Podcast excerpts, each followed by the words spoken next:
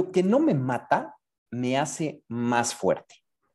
Quise empezar con esta frase de nuestro tío Nietzsche para pues darte la bienvenida, Quique, porque bueno, pues este es un nuevo episodio de Código Compartido y pues muy contento de estar aquí contigo. ¿Cómo estás, Quique? ¿Qué onda, Artur? Pues muy bien, muy contento de pues, estar aquí compartiendo un nuevo podcast y pues desde esta idea y perspectiva de que lo que no nos mata nos hace más fuertes, que le hemos escuchado miles de veces, pero hoy me parece que es un buen momento para meternos a fondo a ver de qué se trata eso. Y entonces hoy, si te parece, pues vámonos con este podcast que hemos titulado Reescribe tu historia a pesar de la adversidad. ¿Cómo lo escuchas? Bien, bien, me gusta porque es una oportunidad que tenemos frente a diferentes momentos adversos que tenemos, ¿no? Y esto me introduce inmediatamente pues, en el concepto que vamos a tratar de fondo aquí, que es resiliencia. Y bueno, para ello déjame referirme a uno de los, más conocedores de este tema, que es Boris Cyrulnik, que es un neurólogo francés y autor del libro ¿Por qué la resiliencia?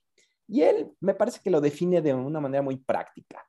Es iniciar un nuevo desarrollo después de un trauma o una situación complicada. Es decir, significa sobreponerse después de una experiencia complicada, difícil que tenemos y desarrollar esa capacidad para adaptarnos a la adversidad, como lo mencionamos en el título, a posibles amenazas o a situaciones que nos generan una fuerte, pero fuerte tensión. Y esto, Artur, bueno, lo hemos platicado en muchas ocasiones, suena bien padre, ¿no? Cuando nos comparten conceptos de resiliencia, teóricamente suena muy, muy padre. El tema es, pues, cómo entrarle y cómo aprender, sobre todo en los momentos adversos. Entonces, aquí una de las claves y que a nosotros nos ha tocado vivir es prepararse antes de que sucedan esas cosas difíciles un poco es reunir los eh, recursos internos con los que cada quien cuenta, ¿sí? Y empezar a trabajarlos previamente. Yo un poquito diría que es como un checklist de nuestras fortalezas, qué si tengo bueno y cuáles son mis debilidades y tengo que ponerles atención. Porque los momentos adversos sí o sí van a llegar, a veces chiquitos, a veces medianos y a veces demasiado grandes. Entonces, en ese punto es me preparo previamente. Aquí me lleva a pensar a, un médico pediatra que es Benjamin Spock. Él eh, en sus libros eh, comenta para los padres primerizos, sobre todo, confía en ti mismo. Sabes más de lo que crees que sabes. Entonces, me parece que este es un, un detalle importante para trabajar la resiliencia. Tenemos más recursos de los que creemos. Aquí, ojo, pues hay que echarles conciencia antes de que se presenten esos momentos adversos.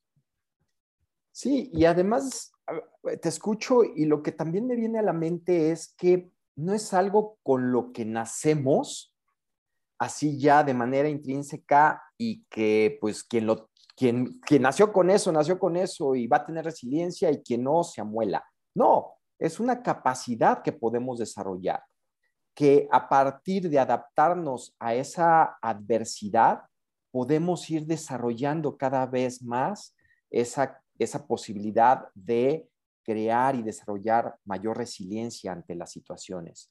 Es decir, no, no nacemos con una cantidad determinada de resiliencia, sino que es un músculo que todos y cada uno de nosotros podemos desarrollar y que además, como estamos expuestos constantemente a situaciones complicadas, a problemas, porque aquí nadie se salva, todos tenemos diferentes momentos.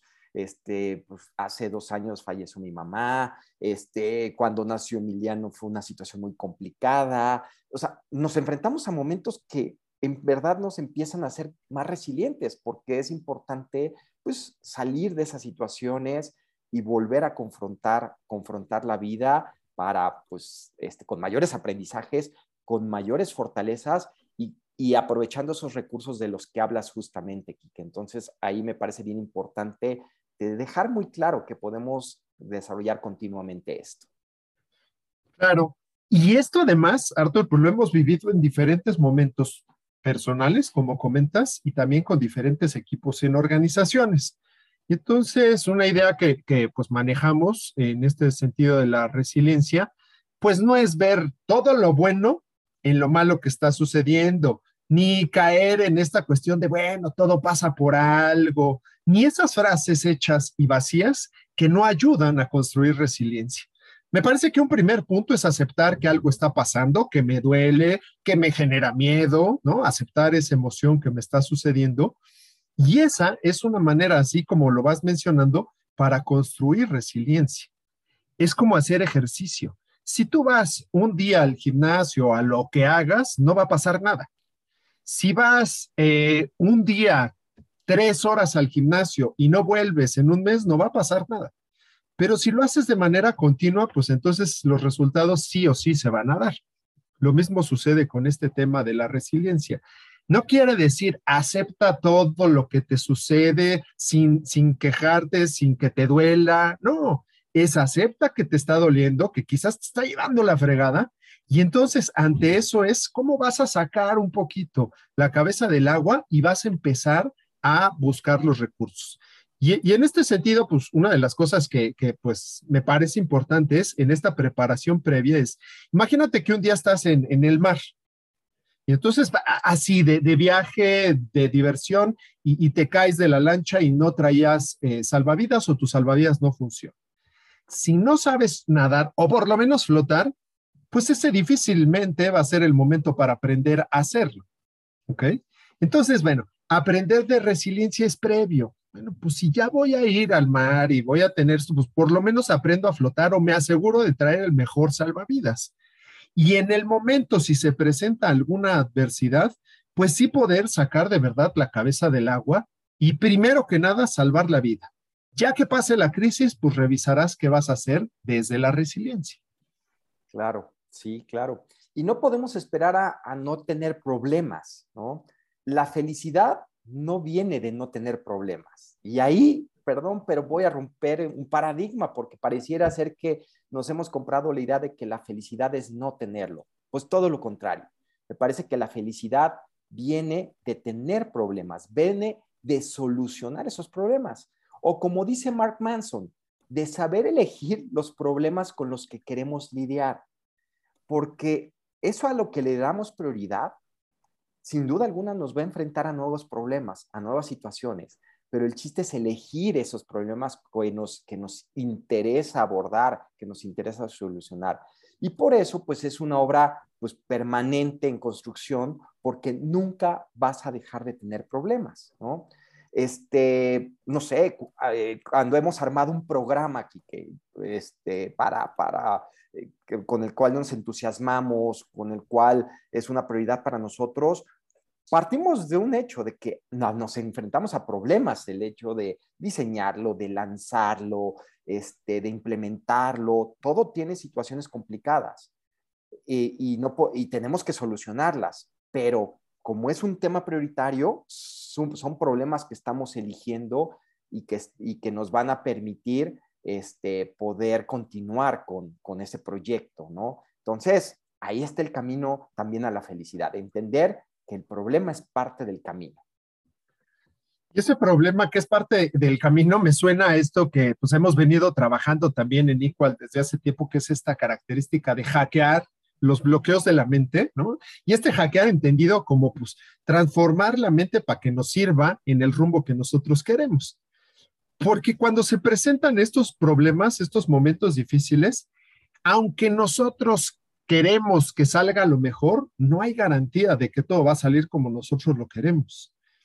En este sentido, ahorita que compartías, eh, pues, la pérdida de, tu mamá, pues a mí me pasó hace muchísimos años yo tenía 23 años cuando un día de, así, un domingo normal, eh, mi mamá despertó bien, eh, eh, se sintió mal, la llevamos al hospital y cuatro horas después había fallecido, entonces, en este sentido, pues obviamente mientras estábamos esperando en el hospital, justamente la esperanza era que, que saldría bien. Y la vida pues me llevó por otro rumbo totalmente distinto al que yo esperaba. Entonces, es esta parte de, la resiliencia es enfocarnos en, eso, prepararnos de tal manera cuando no está sucediendo la crisis. A mí me parece así como bien molesto cuando alguien eh, está en el momento difícil, uno está pasando quizás por un momento difícil y llega con este clásico que, pues yo te lo dije, ¿no? ¿Para qué carambas me sirve en este momento que me digas eso? Entonces, este concepto, pues, es fundamental para trabajar la resiliencia. Y hay una investigación de la Universidad Northwestern, específicamente de la, de, la Escuela Kellogg de Management, que encontraron a partir de diferentes estudios que hay valor en el fracaso. Y lo que dicen ellos es que una caída puede implicar mayores posibilidades de éxito futuro, ojo, para quienes se atreven a intentarlo de nuevo. Y creo que ahí está el detalle de la resiliencia, quienes de verdad se atreven a intentarlo de nuevo. Sí. Y esto conlleva adversidad, o sea, está relacionado con la adversidad. Cuando aceptas la adversidad, te vuelves invencible.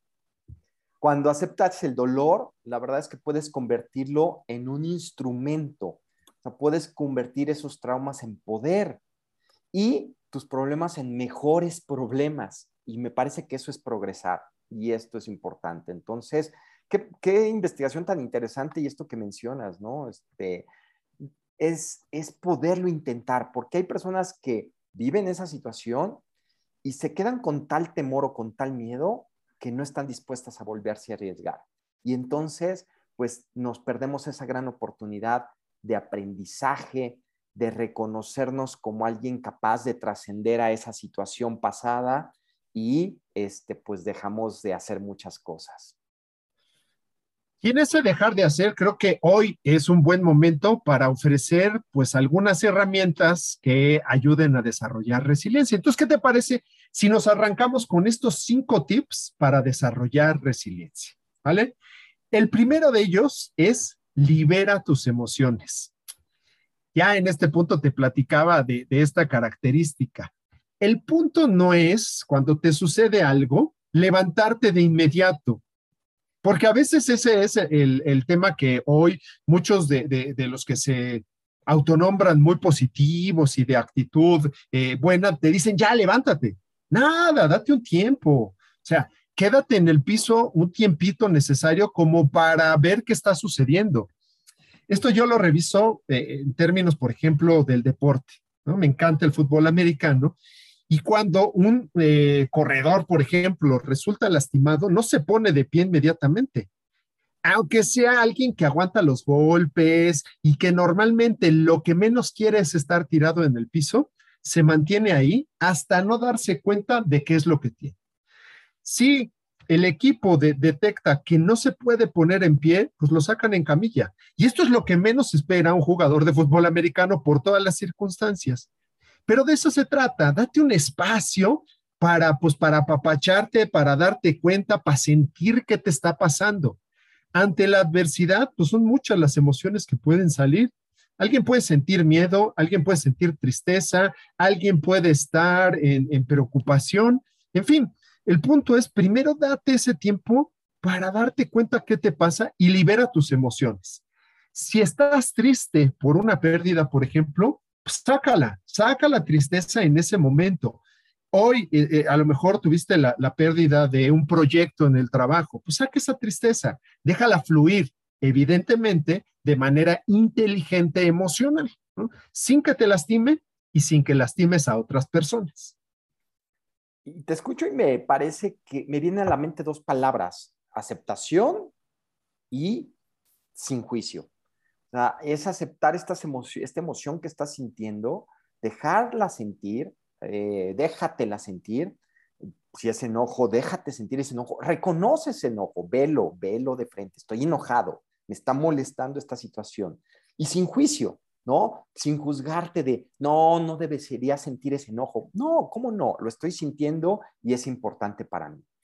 Y el segundo tip, muy relacionado con lo que mencionaste de quedarte ahí en el piso, es, pues justamente, a ver, además de esta parte emocional que mencionaste en el primer tip, se trata, no se trata de levantarte inmediatamente, sino que te permitas un espacio para sobarte, ¿no?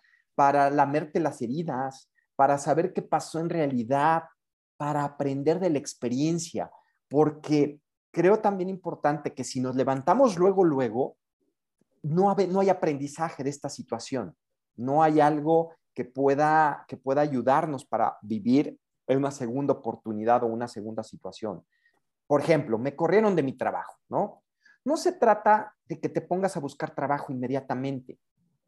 Convive y abraza el dolor que puedas estar sintiendo de que te hayan corrido. Date, date algunos días, date por lo menos unas horas para reconocer pues que es doloroso, ¿no? Que es doloroso que, que te hayan botado, que te hayan dado una patada y te hayan sacado de, de la empresa en la que trabajabas. Después, analiza qué pudo haber pasado para que tomaran esa decisión. ¿sí? Por algo sucedió justificada o no justificada, pero por algo sucedió, ¿sí?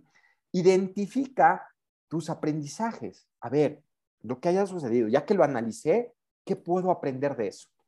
¿Sí? ¿Cómo me puedo, cómo puedo prever una situación así en otro momento? ¿Qué pudiera ser distinto que a lo mejor haga que no me corran? Eh, ¿Qué debo de aprender de una empresa para también prever que no me agarre tan desprevenido. No sé, todas esas, identifica esos aprendizajes y define el camino que quieres tomar para entonces sí entrar en acción.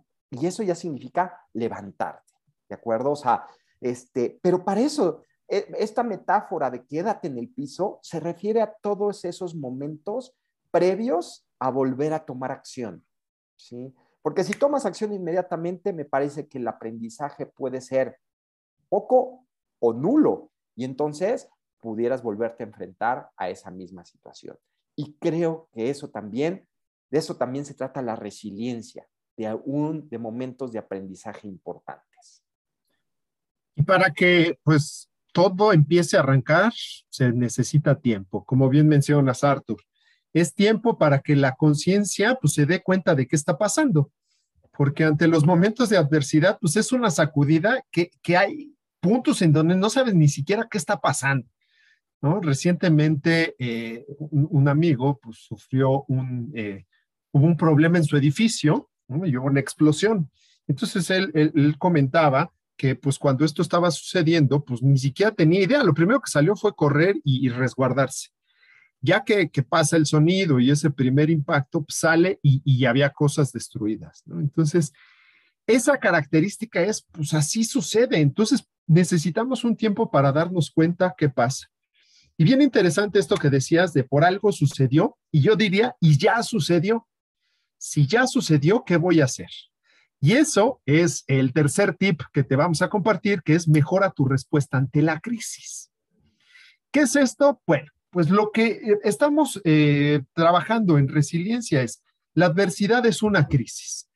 Imagino yo de pronto en un tiempo de, un huracán, ¿no? Pensando en las personas que han vivido en un huracán. Cuando llega y golpea tierra, pues tú ya te preparaste, a lo mejor bloqueaste ventanas con madera, ya sabes que las tapiaron, hicieron todo lo que pudieron. Pero cuando golpea el, eh, pues el huracán, ese es el momento de la crisis. Y esto, pues en cualquier aspecto que nos pueda suceder. Mejorar nuestra respuesta ante la crisis es una vez que ya pasó la crisis si estás cuando esté el huracán quejándote porque, ay, ¿por qué no sellaste bien? ¿Por qué no hiciste aquello? Nos debimos de haber ido al refugio. Pues ya de nada sirve, eso ya no va a solucionar. Pero una vez que sí pasa la crisis, entonces, ¿cómo voy a mejorar mi respuesta ante cualquier crisis que suceda?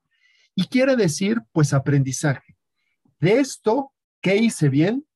¿Qué puedo mejorar? ¿Qué de plano tengo que sacar de mi sistema? de mi mindset, de, de, lo que sea, para poder prepararme ante cualquier adversidad. Adversidad, crisis, que sí o sí, pues se van a presentar. Y entonces, siguiendo este ejemplo que decías, Arthur, de, bueno, pues, ¿qué pasa? Ya en algún momento me, me corrieron de mi trabajo o se terminó un proyecto. Bueno, ¿qué aprendo de eso y cómo voy a evitar que la, la siguiente momento que pudiera suceder, al menos la caída, no sea tan fuerte. Y entonces eso sí está en mis manos y me preparo mejores respuestas ante la crisis. Y relacionado a este tercer tip está el cuarto tip, que es darle una perspectiva constructiva a ese momento, a esa adversidad que estás viviendo. Y aquí recurro a Buda, que dijo que el sufrimiento es como recibir dos flechazos. La primera flecha es el dolor físico, ¿no? Es cuando esa flecha, el metal de la flecha atraviesa la piel, ¿no? Y duele, duele intensamente.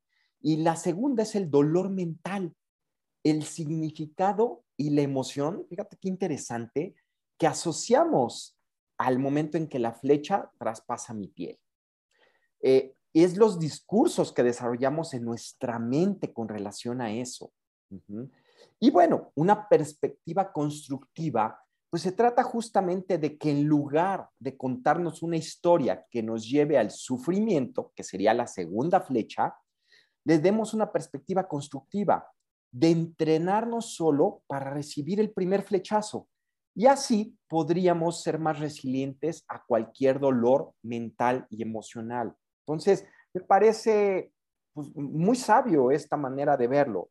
A veces es más doloroso, desafortunadamente, la segunda flecha, porque nos construimos unas historias catastróficas con respecto a algo. Digo, a ver, yo me cacho cada momento ante una situación difícil, llevándola más allá, ¿no? Llevando sus consecuencias mucho más allá de lo que realmente es. Es. Con el tiempo, la realidad me confronta y me dice, oye, todas esas preocupaciones, todas esas este, historias catastróficas que creaste en tu mente no sucedieron, ¿te das cuenta? Pero sigue uno cayendo en, eso, en esos mismos temas. Entonces, es evitar ese segundo, ese segundo flechazo. Ese segundo flechazo está en nosotros. El primero sucede, nos traspasa, pero el segundo flechazo lo podemos evitar. Y esto me hace pensar, igualmente que lo habías mencionado en Mark Manson, me, encanta que él dice, hay cosas de las que tú no tienes culpa. Por ejemplo, eh, que alguien te choque en la calle, tú no tuviste culpa, tu coche estaba estacionado. Lo que sí te hace, pues, es que de, responsable de pues, arreglarlo, aunque se haya pelado a la persona, ¿no? Y ya te tocará a ti. No es que sea agradable, y aquí este es el punto que nosotros siempre hemos manejado, no es que sea agradable, sin embargo, pues la resiliencia es por nuestro propio bienestar. Y desde esta perspectiva constructiva pasamos al quinto tip para desarrollar resiliencia, que es enfócate en lo que sí tienes. Y esto, pues, es en tus fortalezas y también, pues, revisa cómo andas de tus debilidades. Aquí, eh, una característica que a mí me gusta pensar es aprender a vivir de otra manera, de una manera diferente a la como nos enseñaron probablemente. Yo pienso que una situación que está muy dada, o por lo menos esa fue en mi vida, es como que nos enseñaban a, ser perfectos y, nada era suficiente. Yo recuerdo así de chavito, calificaciones de la primaria. Matemáticas, la verdad es que nunca fui bueno. Y en otras materias, pues ahí iba más o menos. Yo podía llegar con, con dieces en algunas materias, no sé, pienso español, ciencias sociales, y con un 5 en, en matemáticas el foco de mis papás era en ese 5. Entonces tienes que mejorar y tienes que subir. Además, la esperanza no era que subiera de 5 a 6, sino de 5 a 9. Y eso pues es una brecha enorme. No me permitía en ese caso enfocarme en lo que sí tenía. Al contrario, lo que me hacía era sobreexigirme, preocuparme y pues desenfocarme de otras materias para enfocarme en matemáticas.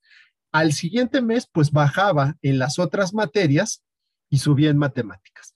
Pero eso tampoco era suficiente para mis papás, porque decían, ¿por qué subiste a siete en matemáticas y bajaste en las otras? Ese es un punto que me parece fundamental. Hay que enfocarnos en nuestras eh, posibilidades respecto, por ejemplo, a, nuestras metas y a lo que tenemos. Entonces, ¿qué sí tengo en este momento de adversidad? ¿Con qué sí cuento? amigos, alguien con quien platicar, ¿no? Piensa en ese momento de crisis, enfócate en lo que sí tienes para evitar, pues, que, el agua te sobrepase y te pueda ahogar.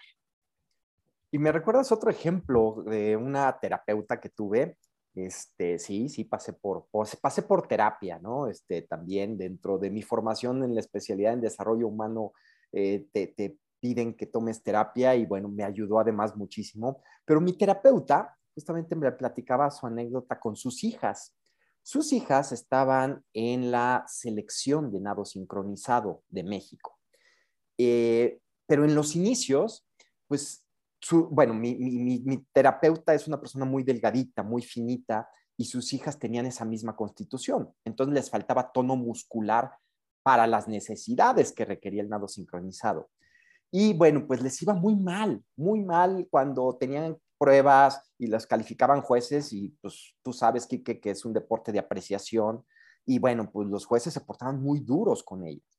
Y algo que, les, que le ayudó mucho su mamá, mi terapeuta, a, sus hijas fue blindarlas de, de esos juicios, de, de esas evaluaciones. ¿Cómo? Diciéndoles, a ver, más allá de la calificación que les puedan poner los jueces, ¿qué calificación se pondrían ustedes de acuerdo al esfuerzo que hicieron? Y ellas hablaban de nueves, de dieces, porque sabían que le estaban echando todas las ganas. Simplemente era un tema que tenían que ir desarrollando cada vez más tono muscular que no tenían en ese momento. Y entonces empezaron con, con el tiempo, porque fue un tema que les llevó pues, bastante tiempo, con el tiempo ellas ya no les afectaba tanto una mala calificación de parte de los jueces, sino que ellas mismas se autocalificaban de acuerdo al esfuerzo y fueron progresando de esa manera. Si ellas hubieran manejado la adversidad eh, juzgándose solo por el juicio, solo por la evaluación de los jueces, en algún momento hubieran desistido. Eso no había duda para, para su mamá. O sea, sí, porque se entristecían mucho ante las calificaciones y con sus palabras, pues querían mandar todo al demonio. Y bueno, con el tiempo se fueron fortaleciendo a tal grado que los, las evaluaciones, además de que fueron mejorando, pero les fueron haciendo cada vez menos daño y resulta que pues se fueron a competir a las Olimpiadas de Atlanta. Entonces, me parece que es un gran ejemplo de cómo manejar la adversidad y cómo blindarte ante esto para tener una, una mejor respuesta, ¿no? Ante esta, ante esta situación. Respuestas y preparación. Este pues será el punto fundamental después de estos cinco tips para desarrollar la resiliencia. Hay que practicarlo y pues practícalo sobre todo en los momentos menos adversos, en esos pequeños momentitos, a lo mejor en el tráfico que te molestó tal eh, cosa, o cuando te tropezaste, o cuando te pegaste en el dedo chiquito, ¿no? Con la cama, que, ah, cómo molesta. Bueno, pues esos son momentos para construir resiliencia. Así es. Y bueno, pues vamos cerrando este, este episodio que la verdad estuvo muy nutrido con, los tips, con nuestra concepción de la resiliencia, este, nuestra manera de ver esta, esta resiliencia. Y me gusta ir cerrando también con una frase, una frase que dice, el que tiene un porqué para vivir puede soportar casi cualquier cómo.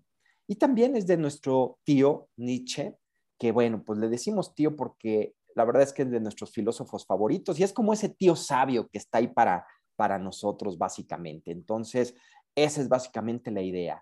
Y pues yo me despido, Quique, eh, te dejo la palabra para que, para que cierres, pero con mucho gusto de haber disfrutado hablar de este tema tan importante como es la, como es la resiliencia y de que, pues, y lo voy a mencionar aquí, pero pues que en donde no hubo necesidad de hablar de la pandemia, ¿no? Este, que, que, que, que se habla todos los días, pero que sabemos que en estos momentos es tan importante la resiliencia para estos momentos tan, tan adversos.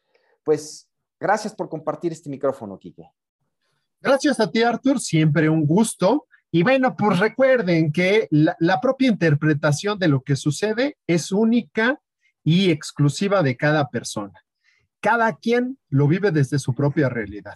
Aquí la invitación es que esa interpretación tenga un significado constructivo para ti. Te recordamos que, bueno, pues estamos en Instagram, nos encuentras como iqua.l, nos encuentras en Facebook como Equal, en nuestra página equalcoaching.com. Ahí estamos continuamente subiendo contenido. Y bueno, pues siempre es un gusto compartir, eh, pues este contenido aquí tratando de explicar desde lo que nosotros consideramos y que nos ha tocado vivir de la resiliencia. Y recuerda, nada cambia yo cambio, todo cambia.